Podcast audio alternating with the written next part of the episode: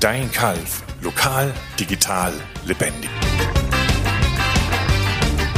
So, herzlich willkommen in einer neuen Folge von Dein Kalf. Ich habe heute einen Gast in der Folge, der zu den musikalischen Aushängeschildern von Kalf gehört. Er war nicht nur international auf Tour mit Bands wie Steeler oder Kraft und hat mit einer Unmenge bekannten Musikern zusammengearbeitet, sondern betreibt auch in Kalf seine eigene Musikschule. Herzlich willkommen, Witek Sparzek. Hallo, herzlich willkommen. Danke. Haben Sie immer noch äh, eine gestreifte Spandexhose im Kleiderschrank? also du kannst du sagen zu mir, Michael, äh, nee, die habe ich nicht mehr, die, aber ich hatte, ich hatte sowas natürlich. das war damals in. Das, das war Und damals. äh, viel Haarspray. Wir haben die Haare hochtupiert. Einer der besten Sätze, mit denen ich je eine deutsche Musikerbiografie äh, beginnen habe hören, habe ich auf deiner Seite gelesen, nämlich er studierte an der renommierten Musikhochschule Musicians Institute in Hollywood, Kalifornien. Richtig. 1987 80. Abschluss als Diplom-Rockgitarrist. Ja. Bam!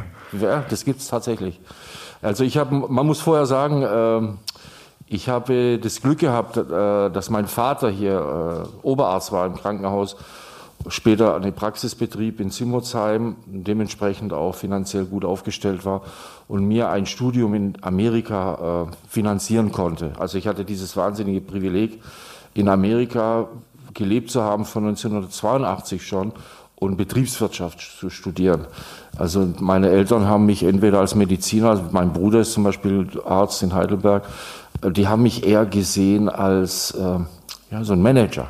Okay. Und das bin ich überhaupt nicht gewesen. Ich habe schon immer in Bands gespielt, in Kalf, in Schulbands, hier im Jugendhaus, als das Jugendhaus noch wirklich voll war und wir viele, viele Veranstaltungen als Hobbygitarrist und hatte eigentlich auch hier ein bisschen Gitarrenunterricht gehabt und aber diese richtigen Insights, also das, das Fachwissen oder wie so ein Studium, das hatte ich nicht. Und äh, ja, und in Amerika habe ich dann einen kennengelernt, mit dem habe ich das ein bisschen gejammt. Und der hat gesagt, du, da gibt's in Hollywood so eine Schule, da kann man Musik studieren. Und der hat mich da mitgenommen, weil ich hatte nicht mal ein Auto. Und dann sind wir da hingefahren. Durch L.A. fährt man zwei Stunden, bis man dann irgendwie in Hollywood ist. Das ist auch immer noch die Stadt.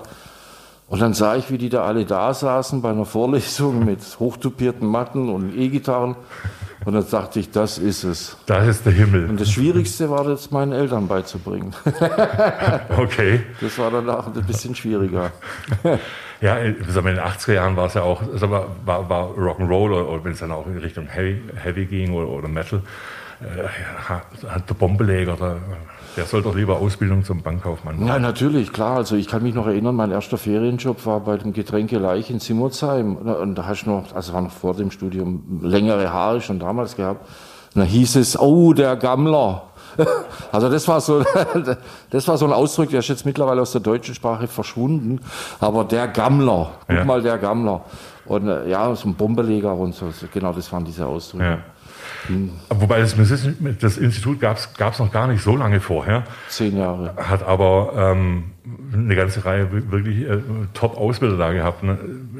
Du hast bei, bei Paul Gilbert von, von Mr. Big Richtig. studiert und bei, bei Jennifer Batten, was bei Jennifer Batten bedeutet das quasi ein Kurs vier, vier Stunden am Tag Tapping oder Nee, hat, du hast ganz normal auch mit ihr Jazz spielen können oder Blues.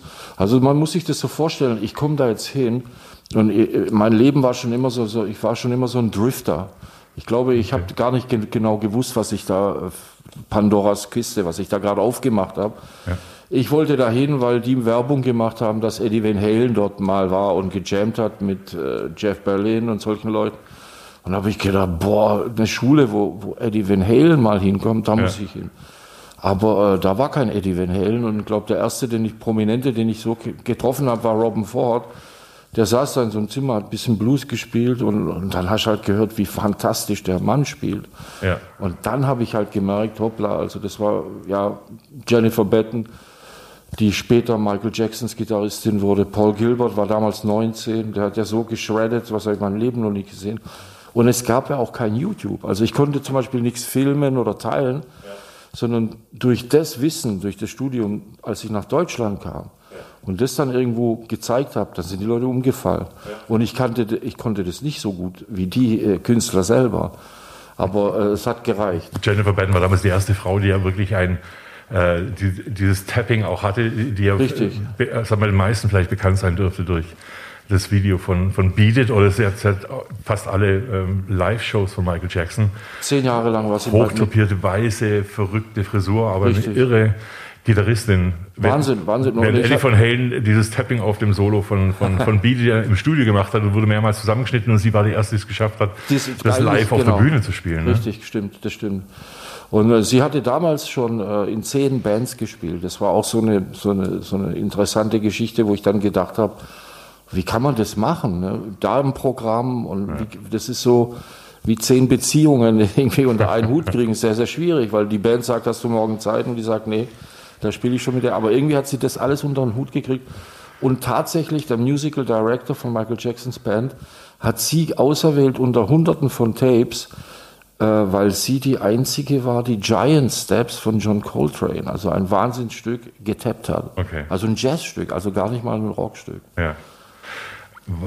War damit der, der Schritt in eine professionelle Karriere leichter, weil man dort die Leute kennengelernt hat? Oder wie kam es dann dazu, den, den Schritt zu machen hin zu Okay, erstmal erstmal der Hunger, äh, das Wissen zu stillen, zu wissen, was ist eine mixolydische Tonleiter, wie setzt sich äh, die, die Akkorde einer harmonischen Moll-Tonleiter zusammen, all das äh, und natürlich auch äh, Klassikrock war damals irgendwie wahnsinnig im Kommen, Leute wie Ingwie Malmsteen, wenn man die gesehen hat im, in, in Los Angeles, in Reseda, im Country Club, dann war man weggeblasen. Das war eigentlich, man wollte alles wissen über eine verminderte Tonleiter.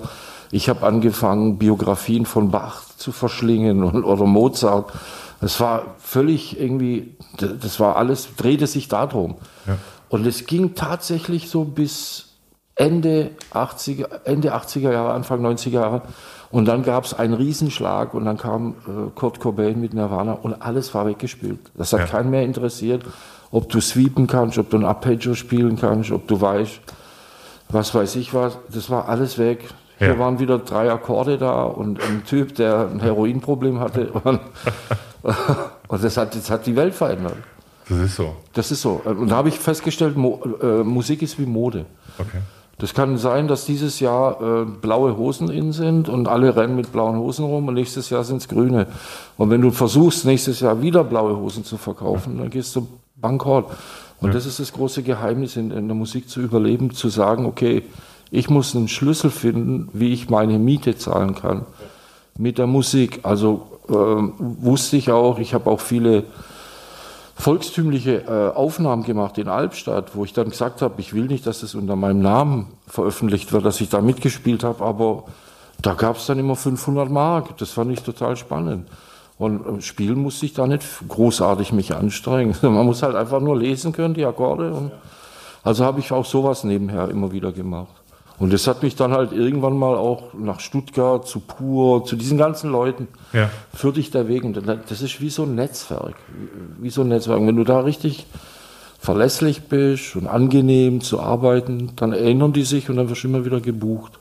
Aber irgendwann hat Axel Rudi Pell seine, seine Band verlassen mit, mit Steeler. Ja. Ähm, das war dann die, die Möglichkeit zu sagen, okay, da, da, da kann ich einsteigen oder haben die gecastet oder wie? Die haben gecastet. Und Es war, es war so, ich habe damals äh, in Dorsten, das ist eine Stadt bei Münster, eine Band aus, aus dem Metal Hammer irgendwie kennengelernt oder die haben inseriert, sie suchen einen Gitarristen. Ich habe den Job bekommen. Und der Vater war Organist an der Volksbank äh, Hochschule in Essen. Also ein unglaublicher Organist. Und der hat mich dann auf, wie sagt man so schön, auf Lunge und Nieren getestet. Und durch meine klassischen Background, den ich dann hatte, habe ich den Job bekommen und war tolle Sachen. Wir haben, waren da mal das Demo, Demo des Monats im Breakout-Magazin. Wir haben im Studio, wo ich dann später Peter Cighetti von, ähm, na, wie hieß die Band? Aber ähm, Doro Pesch, die hatte so eine Band, glaube Warlock oder so Ja. hieß die Band.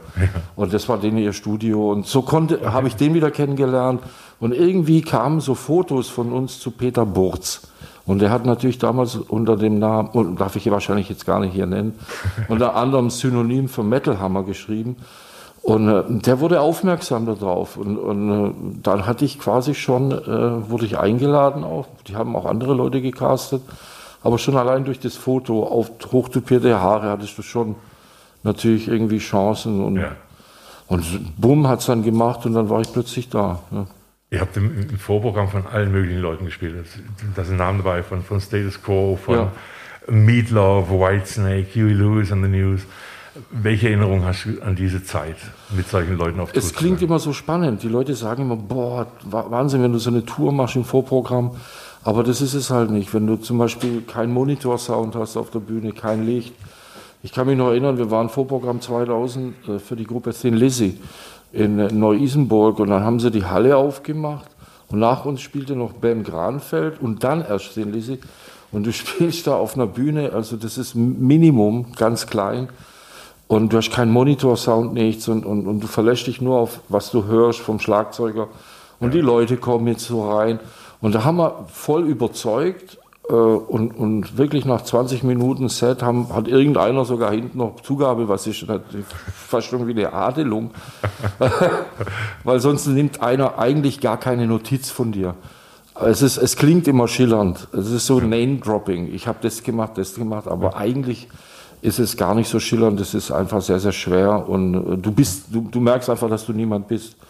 Weil die richtigen Stars, die brauchen ihren Platz und so. Ich, so, so ging es mir dann, glaube ich, in Stuttgart im Longhorn. Da wollte ich mich noch umziehen oben, da geht so, so ja. eine Treppe hoch und das durfte ich da nicht. Das, die Lizzie waren da oben. Und sie haben gerade die, die Tür reingelassen und die Leute reingelassen. Und dann habe ich mich halt direkt vor der Theke umgezogen, habe ich gesagt, ich sag, wie, wie, wie, Big Brother hier. das, das, lief damals mit, mit, wie hieß das, Slatko und so. Okay. Big Brother im Fernsehen und ich habe mich da einfach vor der Theke ausgezogen und umgezogen, war mir dann auch egal. Ja. Aber ja, es, war, es ist sehr abenteuerlich. Aber das Quälen der Vorgruppen war, war glaube ich, in den 80er Jahren total in. Ja, weil also, die Plattenfirmen auch viel Geld hatten. Schlechten. Sound machen. Ja, keiner, ja, nicht, dass irgendeiner im Vorprogramm äh, überzeugen gibt, könnte. Es gibt faire Bands, äh, wo ich gelesen habe, aber nicht mitgearbeitet habe. Ja. Und eine davon ist ACDC, wo man immer wieder liest, dass die sehr fair waren mit ihrem Vorprogramm. Ja.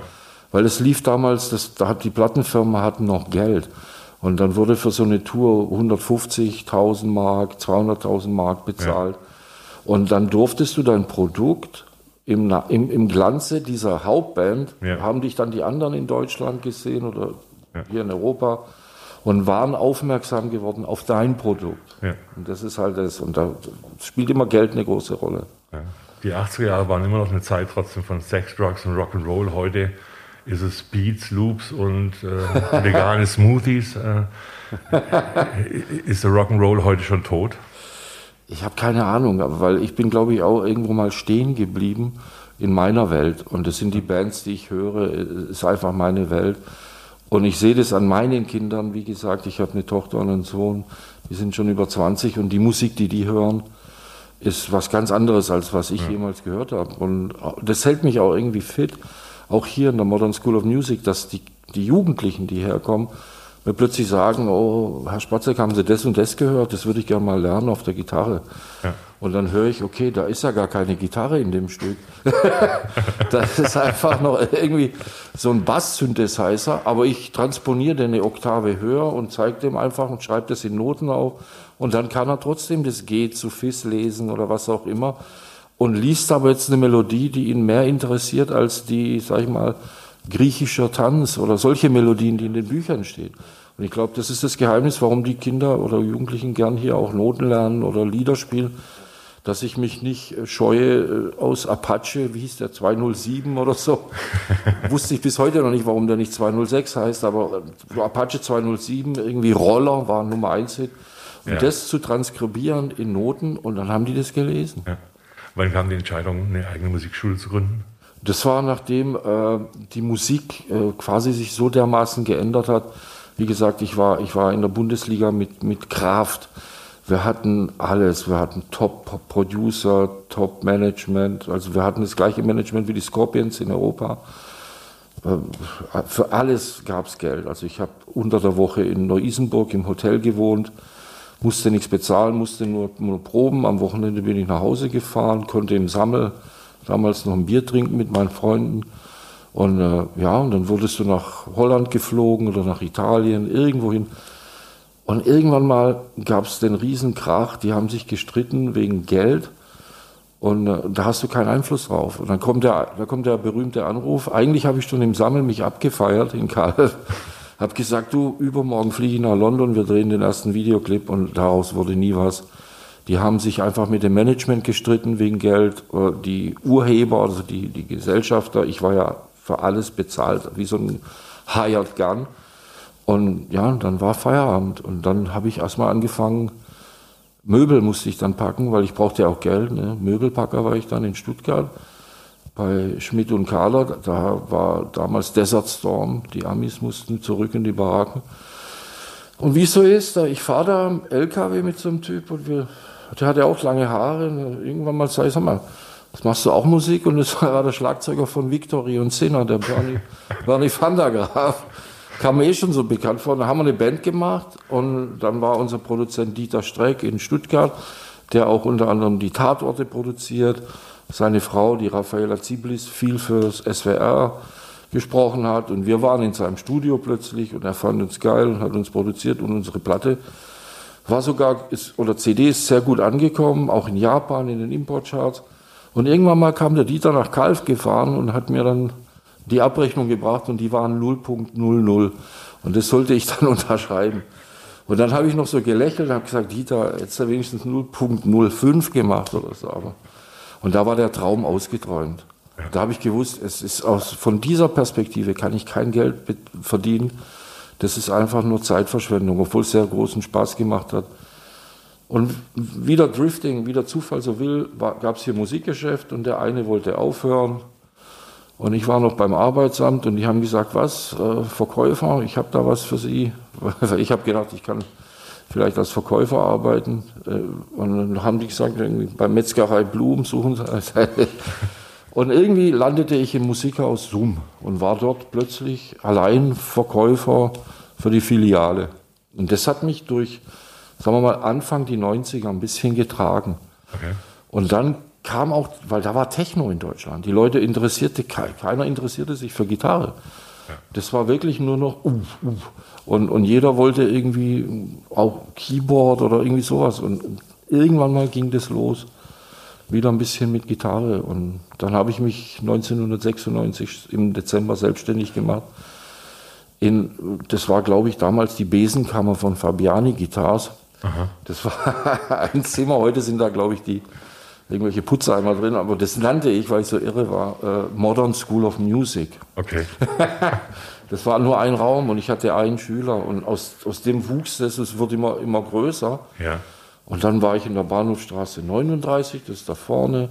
Und jetzt seit, glaube ich, auch fast 18 Jahren hier in der Bahnhofstraße 49 mit Schlagzeug und allem drum und dran. Und das, das, kennt man Musikschule eigentlich bloß als städtische Institution, Richtig. wo dann vom äh, Glockenspiel über die Blockflöte bis hin zu weiteren Instrumenten ja. unterrichtet wird.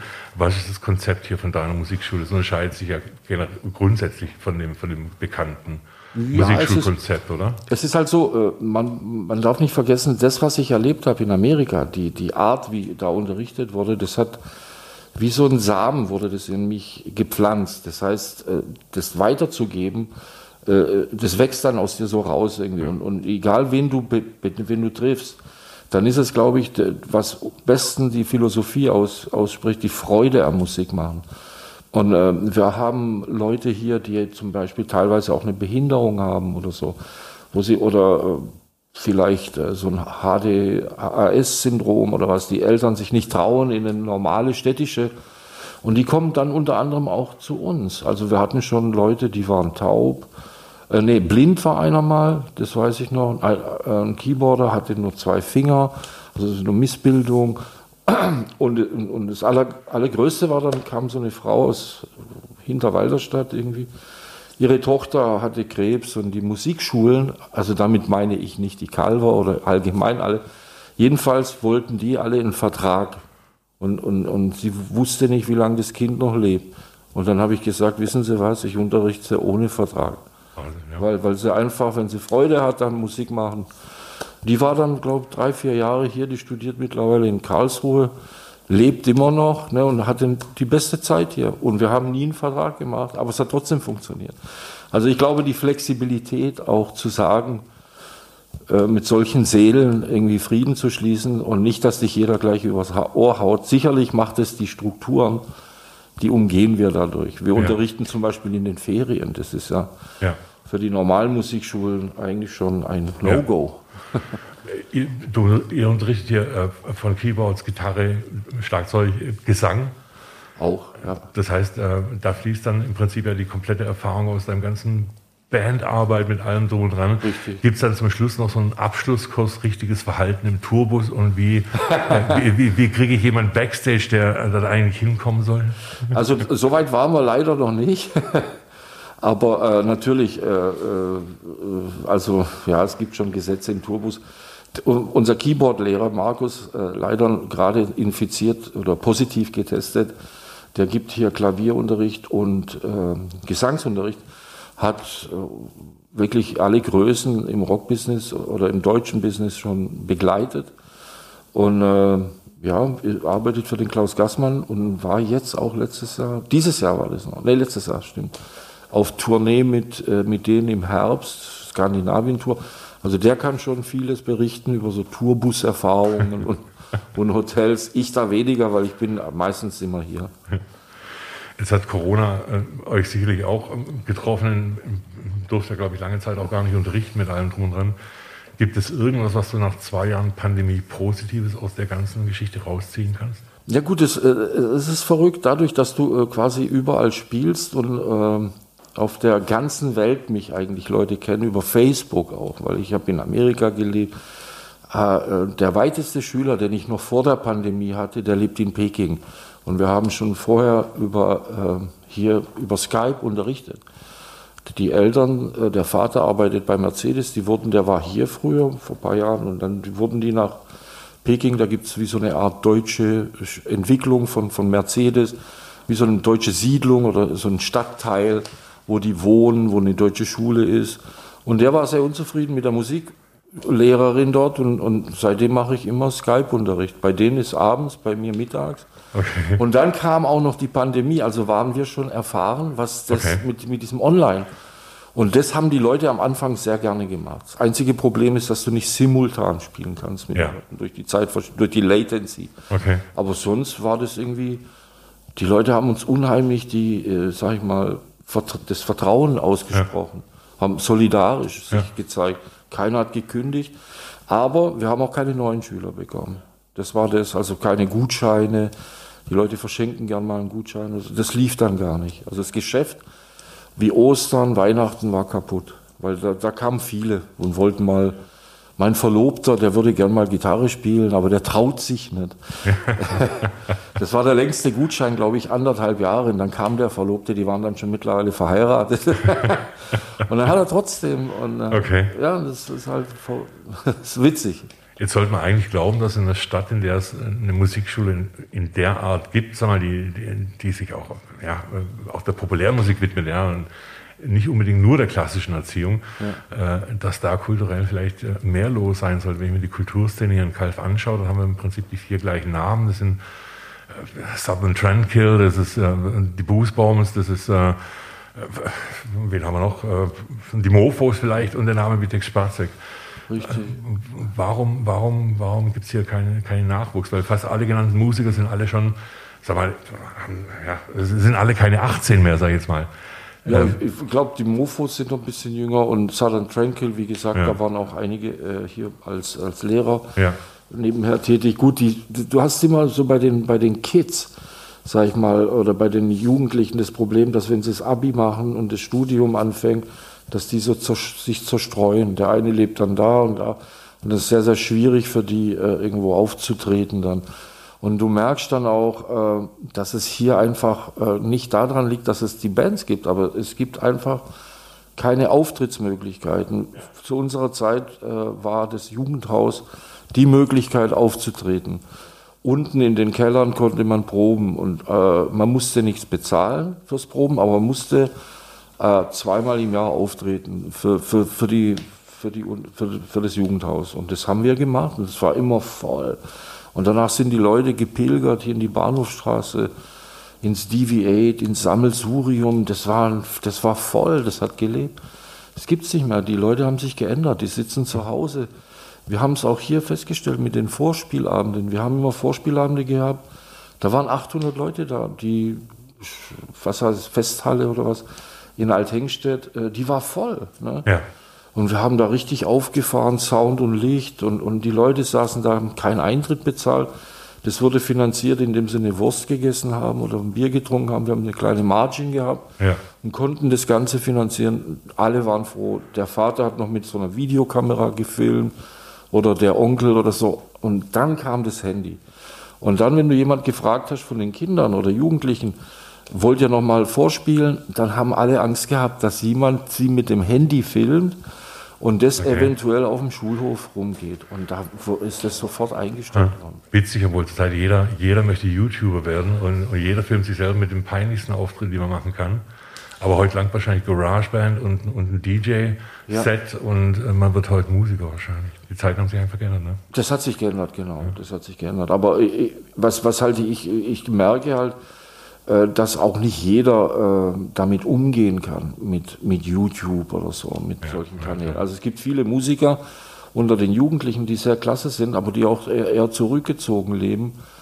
Äh, gibt es ganz große Talente hier äh, und die wenig, sagen wir mal so, posten oder Ja. Dann hoffen wir mal, dass, was wir heute Morgen in der Zeitung gelesen haben, mit Entwicklung des ganzen Areals rund um die Deckenfabrik mit einem Kulturzentrum, dass wir da vielleicht in fünf Jahren das wäre schön. eine Auftrittsmöglichkeit. Das wäre schön, weil äh, eine tolle Sache ist, wenn, wenn du heute so Shows siehst wie Voice of Germany oder so, Gesangsshows, kann ich mir vorstellen, eine Band zu haben, die da spielt und, und Sänger kommen und singen und sowas.